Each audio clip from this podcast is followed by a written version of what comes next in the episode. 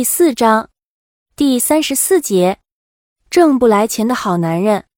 如果你婚恋中碰到一个好男人，恭喜，但他不能挣钱，不是维持口粮的钱，别急。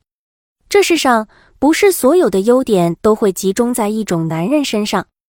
挣不来钱的好男人带给你的是钱无法实现的东西：体贴、安全感、生活的乐趣。想一想，有钱划算还是真正的快乐重要？有相当一部分女人看重现实，看重抓得住的东西。用下围棋的说法是缺乏大局观，即使有什么理想，也只局限于及时消费，以求能够早日兑现。过于长远，他们就放弃了。正所谓彩虹不能当饭吃，他们的逻辑是，即使精神体操再美好，也不如把握在手中的那一个绝妙。但这样的逻辑被用于婚姻时，却往往不那么灵验了。女人过日子最要紧的是弄清楚自己最需要什么，爱自己所爱，嫁自己所爱。即使她没有太多的钱，穿过岁月的风风雨雨，你也会体会到很多用金钱无法换来的心灵的愉悦。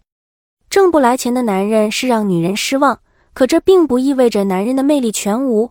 也许他能给你比钱有用的生活的信心、生活的情趣、生活的精神支撑，也许让你并不宽裕的生活变得丰富充实。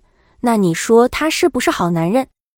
道理可以这么无限制的罗列下去，听起来就像是一个软弱者在念念有词，努力镇住自己的叛变苗头。但我发现，相信这套宏大叙事的女人正在减少。这种论调为平庸的饮食男女提供了稳妥的策略，犹如给摇摇欲坠的婚姻注射的强心剂。当物质勾引起来的欲望正铺天盖地疯长时，挣不来钱的好男人犹如布道的牧师，对此实在是无能为力的。诗人艾青咏叹的那种稻草堆里有欢愉，席梦思上有痛苦式的人为的对立，已经被更猛烈的物欲彻底消解了。当女人为这样的好男人而感动后，来自生活的物质压力是不可能被感动全部抵消的。时间一长，剩余下来的不满酝酿到一定程度，伟大的女人就醉得人事不醒了。在演艺圈，有很多女名人会慌忙的结婚。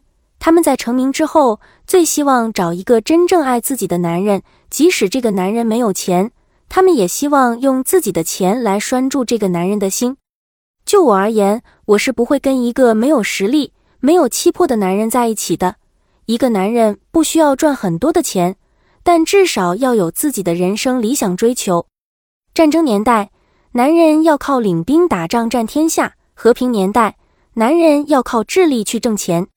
所以说，在战争年代不去当将军的男人不是好男人，在和平年代不去挣钱的男人也不是好男人。曾国藩说：“好人多自苦中来。”有些志士仁人，他一生的经验都来之不易；有的甚至一生经验都是闻臭脚、当兵、坐牢闻出来的胡须一事也。这叫好人多自臭中来。